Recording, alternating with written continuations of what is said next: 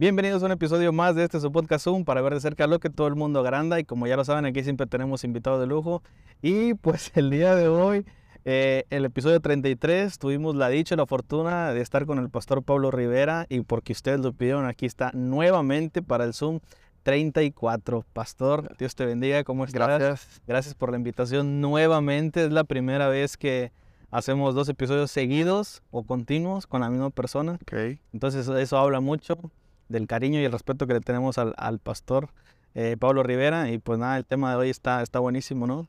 Sí, no, carnal, pues el respeto y el amor es mutuo. Este, yo creo que hay, hay amistades puestas por el cielo Claro. y, y así relaciones también puestas por el cielo. Y yo creo que Dios nos ha unido con un propósito. Y ahora estamos desde Tampico, Tamaulipas.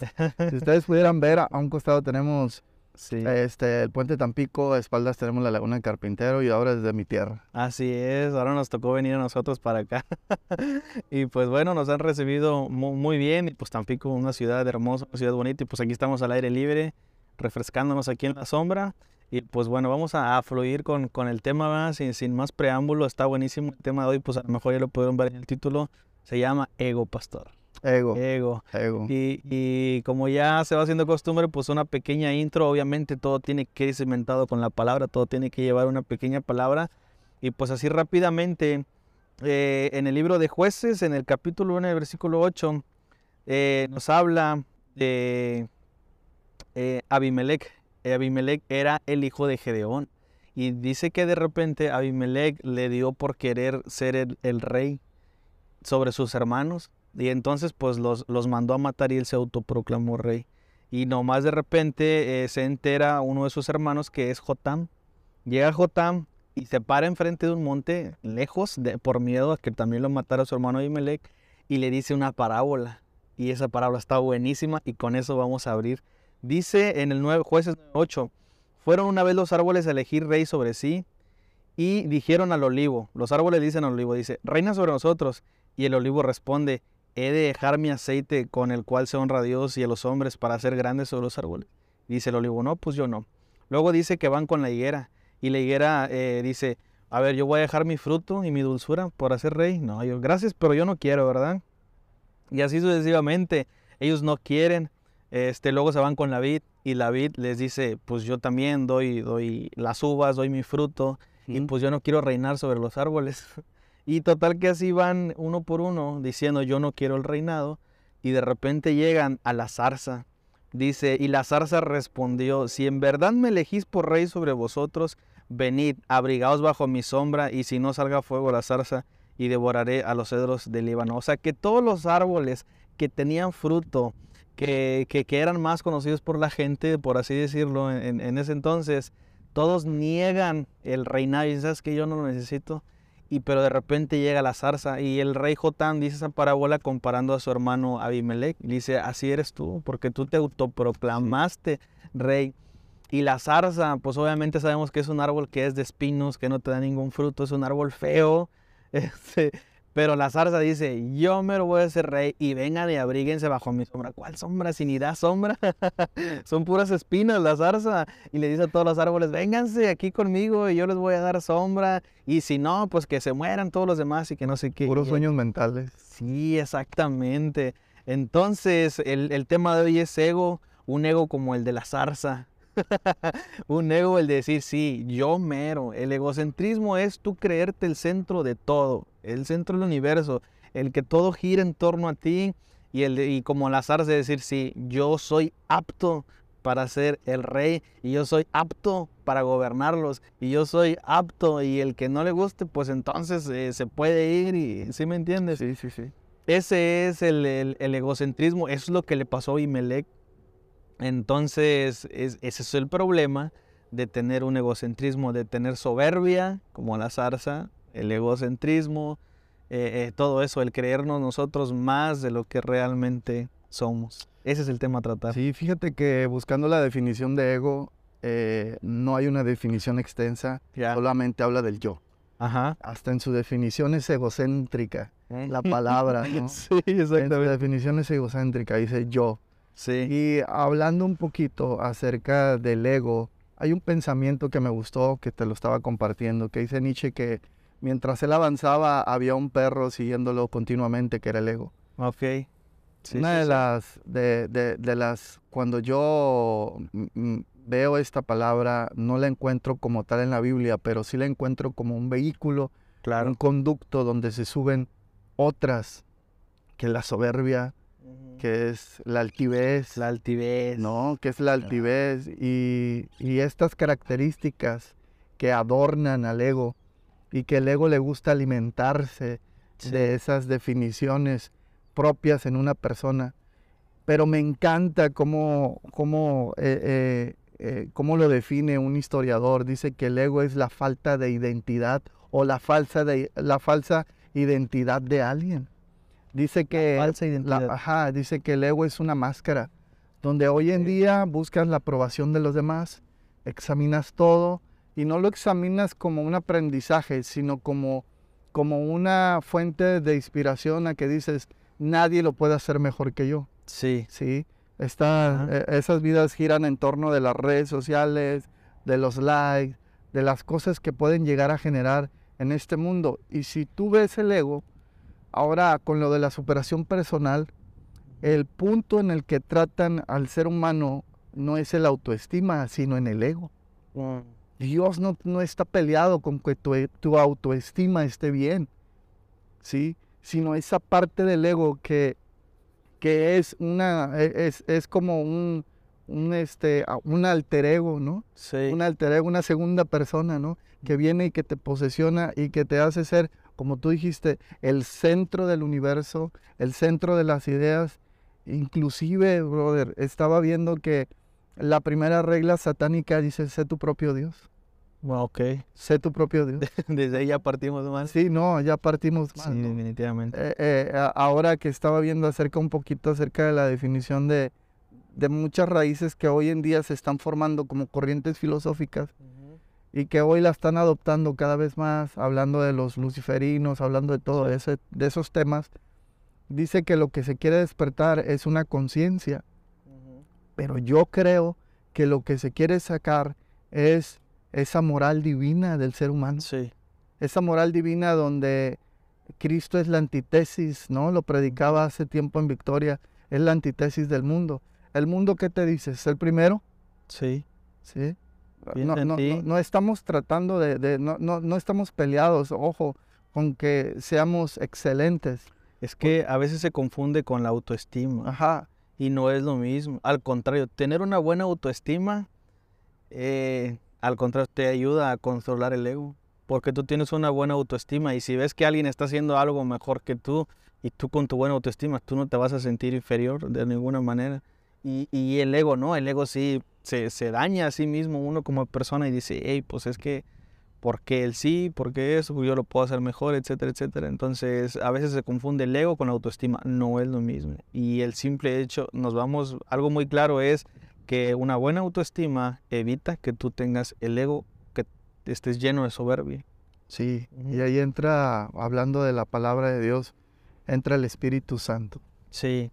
Entra el Espíritu Santo a ponernos los pies sobre la tierra. Si la palabra de Dios la leemos a la luz del Espíritu Santo, vamos a encontrar verdades donde encontraremos que el autor del universo es el autor de miles y millones de galaxias y el, autor que, lo define como el alfa y el omega, el principio y el fin, el que no tiene, el que no está alineado con el tiempo, con el cronos. Claro. ¿sí? O sea, eh, eh, encontramos que ese que ha pintado el universo vive en nosotros y que al, decir la palabra que somos hechos a su imagen y semejanza, podemos ver la grandeza de Dios. Claro. La grandeza de Dios en nosotros. Pero no somos nosotros los que tenemos esa grandeza. No somos nosotros cuando dice, hey, levántate y resplandece. No está llamando una generación a que brille, sino que Él brille a través de nosotros. Mm. Y cuando entendemos esa parte, nosotros nos autodefinimos como autosuficientes, no, perdón, como no autosuficientes ante hacer las cosas, donde necesitamos una guianza, donde necesitamos una, una, un manual que es la Biblia, donde necesitamos eh, no ser autónomos, y era lo que veníamos hablando, ¿no? necesitamos esa guianza del creador del universo. Sí. Y no está peleado con que nosotros veamos la grandeza que Él ha puesto dentro de nosotros. Porque fuimos creados a su imagen y semejanza. bro. Pero esa, esa grandeza también es, eh, se la reconoce alguien más. Alguien más tiene que dar testimonio sí, de esa grandeza, no Sí, tú sí, no, mismo. no. Simple y sencillamente Jesús por eso les pregunta, ¿quién dicen ustedes que soy yo? Sí, sí, sí. ¿Verdad? Juan el Bautista dijo, hey, este es el Hijo de Dios, este es el, el- el verbo hecho carne.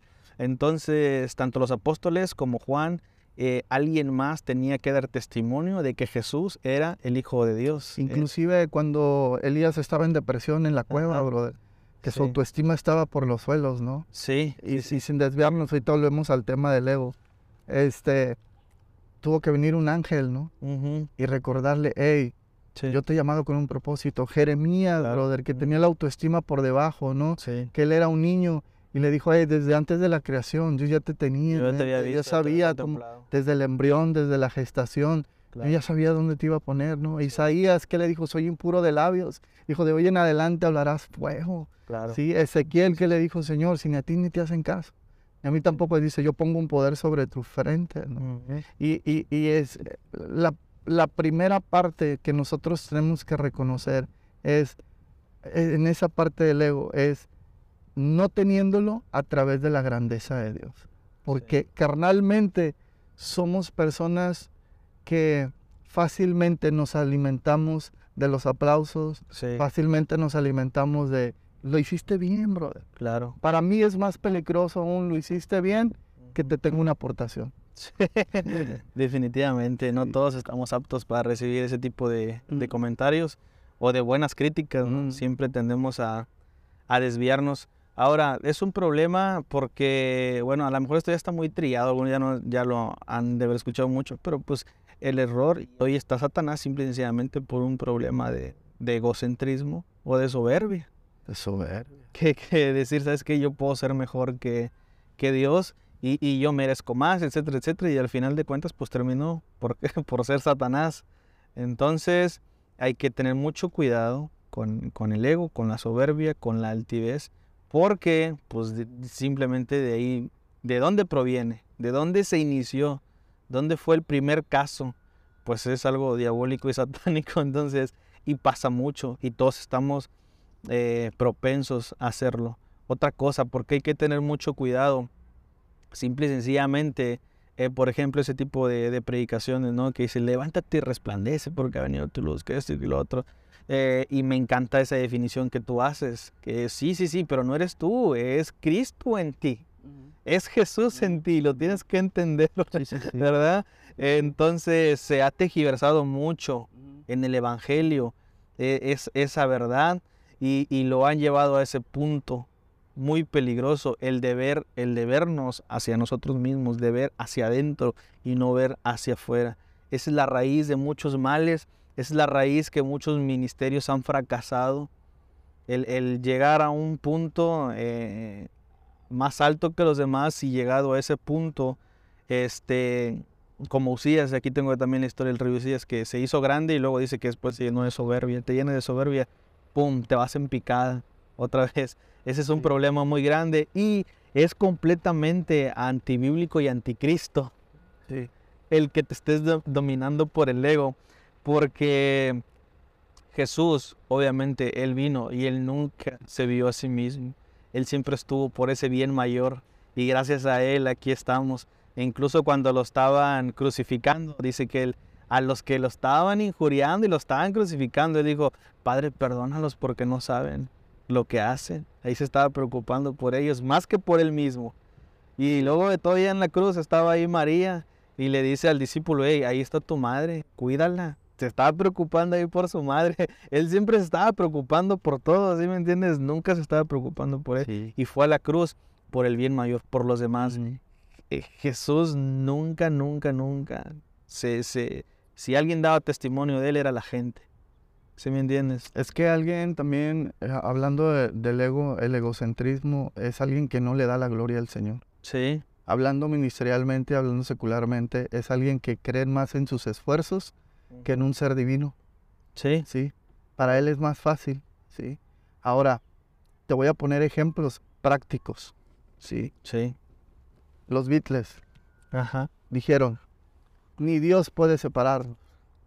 Tiempo después, todos sabemos la historia. Claro. Titanic, ni Dios puede hundir este barco. Tiempo después, todos sabemos los resultados. Sí. Alguien egocéntrico es alguien que saca a Dios de su vida. güey. Sí. Hablábamos ministerialmente, hablando y, y aterrizándolo la idea en un, en- en- en- en un ámbito laboral, ministerialmente hablando.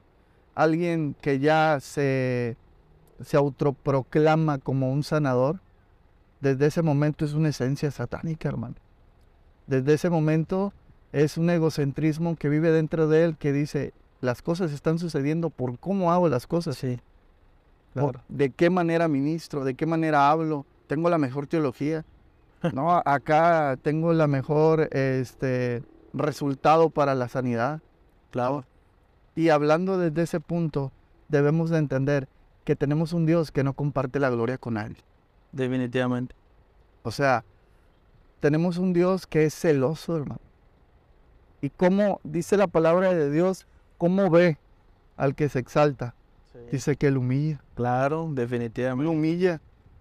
Y simple y sencillamente te, te- te- al, que se exalta, al altivo, lo va a humillar simple y sencillamente porque no le estás dando la gloria a Dios en absolutamente nada. Y como te, te decía hace rato y te lo repito, el centro, el núcleo del Evangelio es amar a Dios con todas tus fuerzas, reconocer que Él es tu Señor, amar a Dios, amar su reino. El primer llamado es amar a Dios, amar su reino y amar al prójimo. Y tú, en segundo término, Sí. el evangelio no, Jesús vino a mostrar un evangelio que no se centra para nada en el egocentrismo, No, no, no. que no tiene nada que ver contigo, sino que todo tiene que ver con el amor y la preocupación al prójimo. Ni siquiera en una búsqueda interior. Ama, Ni siquiera en una búsqueda interior. Ni siquiera en una grandeza en tu interior. ama a Dios, ama su reino, ama a tu prójimo, ama a las personas, ama hasta a tus enemigos. Y el amar a tus, tus enemigos requiere que machaques tu ego. Como hoy en día, ¿no? Y, yo sé que a lo mejor van a sacar clips fuera de contexto y lo pueden mandar a, a TikTok, pero hoy en día en TikTok podemos ver, eh, busca, busca en ti este, esa fuerza interior, busca en ti ese, ah, despierta, ¿no? Este, esa grandeza que hay dentro de ti. ¿Cuál Este, grandeza, me? ¿Cuál grandeza? Es Cristo en sí, mí. sí, sí, sí. Si yo llego a hacer algo en esta vida, en este mundo, no soy yo, sino que es Cristo en mí. Por eso Pablo dice, ya no vivo yo, ya no vivo yo, Ajá. es Cristo en mí. Ahora Cristo vive en mí. Yo Ahora- estoy muerto, yo estoy crucificado. Es Cristo, lo que yo hago es, es Cristo. En Cristo dice la palabra, nos movemos y somos, existimos, somos en Jesús, en Cristo lo somos todo, no estamos completos. Entonces, el pensar más de la cuenta sobre nosotros mismos, ese es un problema enorme. Sí, y para eso tiene que existir que la muerte al yo. Ah, exactamente. Romanos 6, Así es. estamos muertos, Exactamente. muertos, ¿no? Así es. Hay un antes y un después después de Cristo. Definitivamente. Y, y- inclusive la historia está partida en dos, antes Así de es. Cristo y después de Cristo. Hay un antes y un después. Antes yo era una persona ingobernable. Ujú. Eso es, eso es, eso es parte también del, del querer ser yo nada más y de que yo solamente era mi propio gobierno. Mi anarquía era mi propio gobierno. Es que tenemos que separar, ¿no? Hoy se ha satanizado mucho y en el que pensamos de que Cristo no quiere que sobresalgamos. Al todo lo contrario, brother. Claro. Dice, dice la palabra del Señor. Es más, el mundo no le da la oportunidad a los últimos. El mundo te dice, sé el primero. Claro. Cristo te dice, los postreros, los últimos, Sí. serán los primeros. No, y aparte somos luz. Y la Biblia dice, una luz no se puede esconder, una luz se pone en lo alto, Sí, sí, sí. arriba, para que alumbre. sí, sí. Estamos también supuestos. Te digo, hay un nivel de grandeza que, que, que Dios ha determinado para la iglesia. Así es. ¿verdad? Hasta cierto punto sí podemos, debemos estar en un lugar de prominencia para poder ser influenciables, para influenciar a esta generación, para influenciar a las demás personas, pero ese, esa promoción no viene de ti, esa promoción viene de Dios, viene del Espíritu Santo Y el reconocimiento no te lo puedes dar tú, porque es ahí donde está el peligro. El reconocimiento te lo va a dar la otra, otras personas. Otras personas van a dar testimonio de esa grandeza, de esa luz eh, que hay en ti. Es muy importante hablando, hablando del reconocimiento de los demás y que los demás tienen que aportar a tu vida. Es muy importante como ministro tener a alguien por encima de ti. Claro. Que te vaya guiando. Sí, lo platicamos. Ajá, que te vaya poniendo los pies sobre la tierra. Que sea un hombre usado por Dios. Que te sepa detener y decir, hey, sí, sí. tranquilo, vas corriendo. Sí. Por aquí sí, por aquí no. Y, y, y hablando del ego, la contraparte es la humildad. Tener esa humildad. Exactamente. De decir, necesito aprender, necesito obedecer, necesito ser guiado, ¿no? Porque muy fácilmente podemos perder la brújula, muy fácilmente podemos perder el, sentido. Y, nos, y fácilmente, mira, tan solo lo voy a exponer en el, en el ámbito de la prédica. Y no me, van a, no me van a dejar mentir los predicadores. Que la prédica, con un sermón, puedes dar la vuelta al mundo. Lo predicas en diferentes partes. Y se te vuelve algo práctico. Algo que ya lo puedes hacer en automático. Sí. Sí. Pero tener esa humildad y el reconocimiento. Hay un libro que ya es, ya es muy viejito ese libro, que dice Predicando con frescura. Mm. Es tener la humildad de ir a Dios cada vez que nos, se nos dé la oportunidad de exponer la palabra y exponerle a Dios nuestro sermón antes de exponerlo a cualquier persona. ¿A dónde vas a ir? A dónde vamos a ir. Sí, dice que un sermón tiene que llevar lágrimas, un sermón tiene que llevar tiempo, un sermón tiene que llevar calidad y sobre todo la aprobación del Espíritu Santo en tu vida. Porque cuántos sermones hoy en día son excelentes, pero ni siquiera esos sermones nosotros los estamos predicando para nosotros mismos. Ni siquiera. O sea, ni siquiera podemos. Dice, dice, dice, hablábamos, ¿no? De, de que cómo eran los fariseos, ¿no? Eran personas egocéntricas. Eran personas que nadie vivía una santidad como la de ellos. Exactamente. Que nadie vivía una vida y el estilo elitista, ¿no? Porque a veces hay personas que dicen, eh, hay personas egocéntricas espiritualmente hablando, hermano. Nadie ora como yo, ni ora las horas que oro yo, ni esto ni el otro. O sea, egocéntricamente tienen un conocimiento que los ha inflado sin la humildad que da el Espíritu Santo. Liderazgos que no trascienden y que no van más allá, simplemente por decir nadie lo va a hacer mejor que yo. Claro. Y no puedes delegar a más personas porque crees que la persona que vas a delegar no lo va a hacer mejor que tú y ahí te quedas. Y te quedas tú y quédate con tu liderazgo y quédate con todo, pero ahí te vas a quedar. Simple y sencillamente por no tener ese, ese entendimiento y no dejar que la palabra te contriste y que te vaya llevando el Espíritu Santo de la mano con la palabra a machacar completamente esa soberbia, ese ego, el pensar nada más en ti mismo. Ese es el problema de muchos liderazgos, que por eso no avanzan, porque pues sí tienes la, capacidad a lo mejor de, mover y todo a, las personas, de jalar a las personas, de, motivarlas, pero al momento de verlas eh, haciendo eso, esa, eso, esa acción, dices, pues no lo están haciendo como yo lo puedo hacer ¿sabes qué? Mejor quítate, mejor yo, yo lo hago. E, es la raíz también de muchas veces que, te vas de la iglesia por esto, por otro. ¿Por qué? Porque dices, es que me hicieron, es que me dijeron, me, me, me, me, yo. Es que yo pienso, y es que yo digo, y es que yo creo, y yo, y yo, y yo, y yo. Ese es el problema, el egocentrismo es la raíz de todos los males. La soberbia, como dice la palabra, es la raíz de todos esos, esos, esos problemas. El mirarte siempre a ti mismo, el victimizarte, ese es un problema de ego. Sí. Es un problema de soberbia, el victimizarte, ese es egocentrismo. Cuando tú eh, dejas que el Espíritu Santo quite y arranque de ti todo egocentrismo, toda altivez, toda soberbia, toda falta de humildad, tú comienzas a desarrollar ese amor por las personas. Alguien te hace algo y dices, pues no pasa nada, al contrario lo amas y dices, él eh, a lo mejor me, me, hace bullying pues porque él tiene algunas carencias en su autoestima y te hace que tú vayas, que tú lo abraces, que tú lo, lo, lo, reconcilies con, con Dios, o sea, lejos de mirarte a ti, te por eso te digo, el, el, ego, el, el ego es muy malo porque se aleja, te manda de como del oriente al, al, poniente del evangelio, porque el evangelio no es eso. El evangelio te dice Jesús, el reino, las personas, tus enemigos, aman a todo el mundo. Y tú pues ¿No te ha pasado que de repente vienen temporadas donde tú dices, ¿por qué me pasa esto? Apenas Sí. voy saliendo de una, Ajá. viene otra, Sí. y viene otra, y luego viene otra, y luego me pasan cosas buenas, esto y lo otro. Y he encontrado en Dios una respuesta donde me ha dicho, es que tú nunca vas a ser el centro, Definitivamente. yo voy a ser el centro. Y siempre va a haber algo externo o interno que te, que te lleve a buscarme. Sí. Porque tú no giras alrededor del- del- de todo el universo. Ajá. Yo soy el centro del universo. Sí.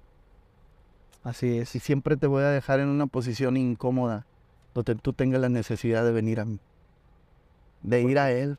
¿Cuántas veces no nos vamos a querer, querer ser nosotros el centro? Sí. Es el problema de muchos pastores, de Sí. muchos ministerios, de muchos liderazgos, de mucha gente que se va de la iglesia. Es un problema y por eso le tenemos que poner Zoom. Sí. Por eso le tenemos que poner Zoom, porque es un problema que está acabando con muchos ministerios, con muchos liderazgos. Hasta hablando de dones, hermano. Sí, Te decía hace rato, ¿no? Eh, y yo sé que a lo mejor muchos van a diferir conmigo, pero creo que tan solo en el don de sanidad, yo creo que nosotros no somos los que sanamos. Es Dios. Nosotros simplemente somos testigos de cómo el poder de Dios sigue operando en este tiempo. queremos gloria, No, no, no. queremos No. el reconocimiento. Me encanta este ejemplo, no sé dónde lo escuché, pero es como si el bisturí, cuando has visto el bisturí que salgan los periódicos, este bisturí hizo esta operación y curó este Sí. cáncer, y no, no, no. El doctor es el que se lleva, la mano es el que se lleva el reconocimiento de la gloria. Nosotros nomás somos el bisturí ahí. Nosotros nada más somos el medio, somos la herramienta. Sí, sí. Y, y cuando tú ves una obra maestra eh, plasmada ahí en, en una, en una pared, tú no dices, wow, qué buena brocha. Se aventó ese jale. No, ¿verdad que no? ¿Quién era? No, No pues, piensas ni en la sí. brocha ni en las pinturas, tú piensas en el artista. El artista es ¿Quién era. Pedro antes de venir al Señor? Un pescador. así ¿Quién era es. Pablo? Un sicario. Así es, el reconocimiento se lo lleva el artista, Sí, sí, nosotros sí. nomás somos la brocha y nosotros no queremos entender eso. Sí, sí, sí. Nosotros nomás somos el instrumento, el bisturí, la brocha, lo que Dios usa.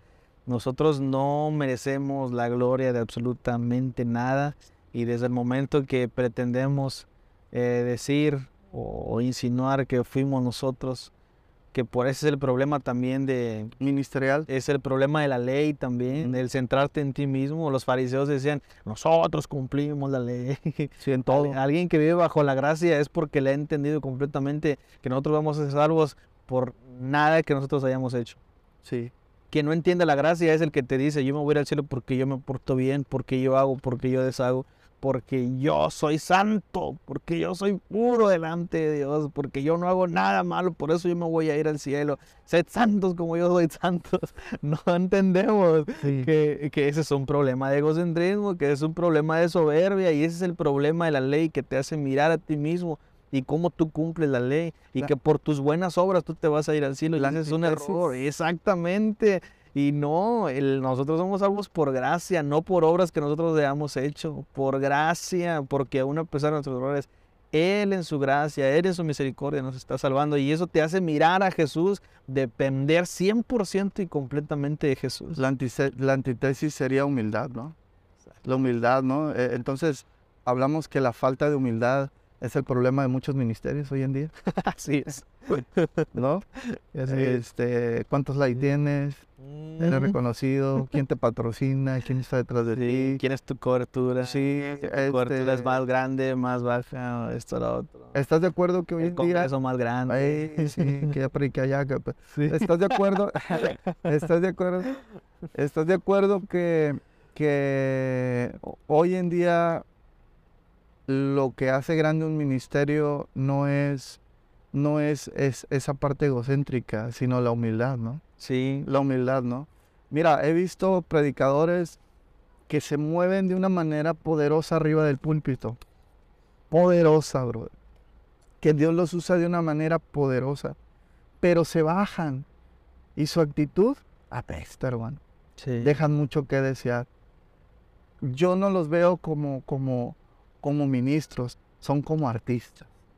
que te mandan hasta un contrarider. Necesito esto, necesito tal hotel, necesito tales comidas, necesito... Hoy entiendo una parte donde ciertos ministerios tienen que cuidar su testimonio, su, su esto, su lo otro. Por eso piden ciertos requisitos, como un hotel, el tener esa intimidad. Pero... Hay una línea muy delgada que se Sí, ¿no? Eh, eh, en cuanto a que he visto ministerios donde Dios los usa muy padre, pero que como personas, no, hermano, no, nadie está a la altura de ellos. Sí. Y nadie lo hace mejor que ellos. Y, y, el problema de no corregirnos es, fíjate, aquí a lo mejor me voy a desviar un poquito, agarra un poquito monte, pero discúlpenme tantito. Es necesario decirlo, o sea, el hecho de que Dios te use y el hecho de que Dios te respalde en el momento que tú te subes al púlpito, que tú estás predicando, eso no quiere decir que tú estés bien delante de Dios, porque cuando te bajas haces otra... ¿Va a cortar o no? Ah, ok. Ok, cuando, cuando te bajas, como dices tú, eres, eres otra persona y no queremos cambiar porque dices, bueno, pues así Dios me usa, bueno, pues así Dios me respalda. Acuérdate que cuando Moisés dice que él fue y que él golpeó la roca, salió el agua. Sí, brother, el agua va a salir, aunque tú estés haciendo las cosas mal, el agua va a fluir y dice que la gente tomó agua, las bestias, todo el mundo se sació, todo el mundo estaba contento, todo el mundo estaba feliz, pero había alguien que no estaba feliz, había alguien que no estaba contento y ese era Jehová.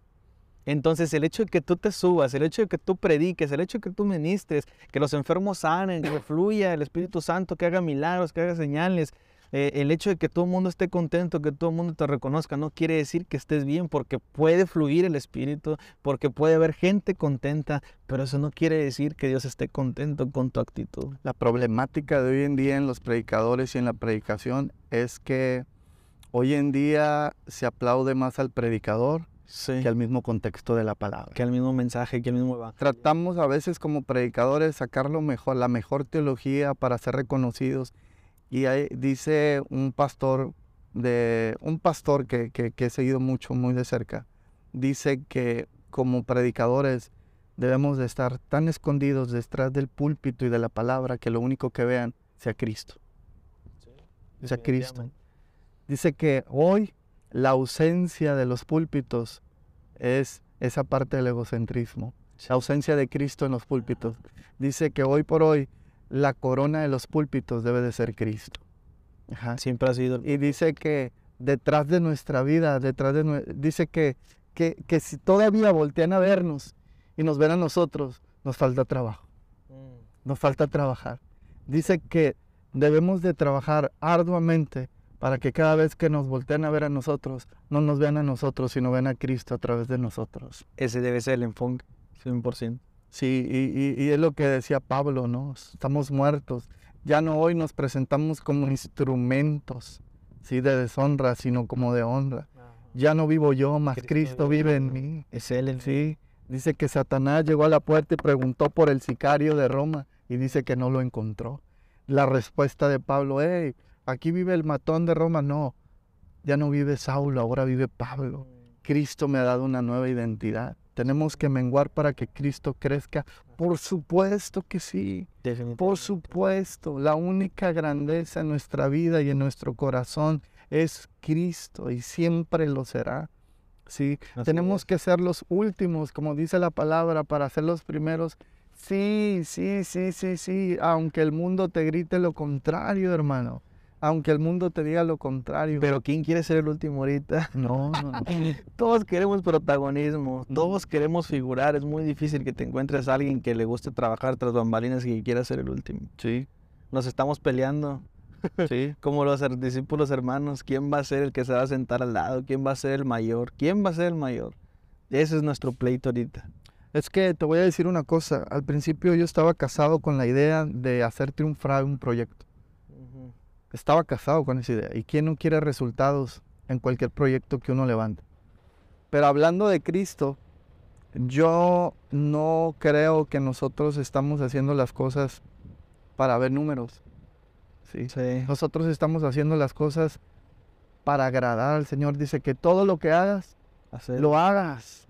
Como para Dios. Como para Dios, sí. Entonces, todo lo que yo estoy haciendo y todo lo que yo debo de hacer, como te decía hace ratos, oye, Pablo, ¿por qué hiciste cierto movimiento en, el ministerio? Y yo te, yo te dije, porque no lo sé todo. Sí. Porque sí, tengo miedo de equivocarme. Esa fue tu respuesta. Porque tengo miedo a fallar. Así es. Y fallarle a aquel que me ha llamado, hermano. A mí no me llamó la gente, a mí no me llamó Instagram, a mí no me llamó TikTok. Yo no soy un pastor de TikTok. Es más, mis redes sociales no hablan de mí, hablan de lo que yo hago. Sí. Yo posteo lo que yo hago. Pero mis redes sociales no son mi psicólogo, donde trato de sacar mis traumas, ni trato de llenar un vacío. Parte de los- del egocentrismo que hoy se vive es la ausencia de Dios en su vida Sí. que tratan de llenar con las mejores prendas, con las mejores ropas, hablando ministerialmente con las mejores prédicas, con las mejores iglesias, con el mejor boom, con el mejor match, con el mejor cobertura, con el mejor todo, hermano. Es la ausencia. ¿Sabes por qué? Porque Cristo no ha llenado aún todavía sus vidas. Cristo es más que suficiente en nuestras vidas. Por eso dice que de la abundancia del corazón habla la boca. Mm. Y lo que está revelando es la condición de tu corazón, que es una carencia de una llenura. Sí, de Dios. Es una carencia de una intimidad con Dios. Y es la competencia que hay en tu cabeza. Sí, Miras alrededor y dices, aquel ya hizo esto, tengo que hacerlo mejor. Eres tú vencido por tu egocentrismo, y Sí. proyectando, proyectando que estás siendo vencido por tu carne, por tu... Sí, así es. Así es. Y quiero, mm, como la vez pasada, mandarle un mensaje a aquellas personas que no han visto un resultado en estos días, que hoy en día han visto cómo los demás crecen y tú no creces y te encuentras frustrado. También te encuentres en una etapa de depresión y ansiedad porque todo lo que tú has hecho no ha funcionado. Pero a diferencia de Europa, como latinos, dice que es un beneficio también el equivocarnos, porque de los errores también se aprende. Déjame decirte que hay una, hay una enseñanza acerca de las palmeras. Dice que las palmeras, yo que vivo en un puerto, crecen juntas porque por debajo van rompiendo, van rompiendo, van rompiendo y entrelazan las raíces. De tal manera que cuando vienen los vientos a 150, 120, 180, nunca caen. Las palmeras siempre están de pie. Son por las raíces profundas que ellas han sabido echar. El bambú son raíces profundas. Dice que cuando no logran romper, se topan una piedra en la profundidad. Dice que no la rompen. Dice que la abrazan y la vuelven parte de sus raíces. Y te quiero decir algo. Tal vez tú veas cómo muchos han avanzado y han crecido. Y tú digas, ¿cómo he crecido yo? Pues déjame decirte que Dios te, está asegurando con cada etapa, con cada proyecto, con cada error, con cada acierto, con cada herida que te ha pasado, de que esas raíces sean más y más y más y más profundas, para que el día que Dios te dé algo, nada ni nadie pueda derribar lo que Dios te da. Déjame decirte que de la manera en que nosotros crecemos no es de la manera que crecen los demás. Antes de crecer hacia arriba, Dios está asegurando que tú crezcas hacia abajo. Dice, vengan vientos, vengan ríos, vengan mareas, venga lo que venga. Dios está asegurando que tus raíces sean profundas. Este fue el Zoom número 34 llamado Ego. Eh, nos quedamos con eso. No quiero agregar nada más, no le quiero mover nada más. Con eso nos vamos, con eso nos quedamos, con eso es más que suficiente. Este, y pues bueno, pastor, Dios te bendiga, muchas Gracias. gracias. Dios te bendiga, gracias por, por aceptar nuevamente este, este episodio y por recibirnos también aquí en, en, en Tampico. Y pues bueno, muchas gracias a ustedes que están pendientes del, del contenido. Dios nos bendiga, les mandamos un abrazo. Muchas bendiciones. Nos vemos pronto. Listo.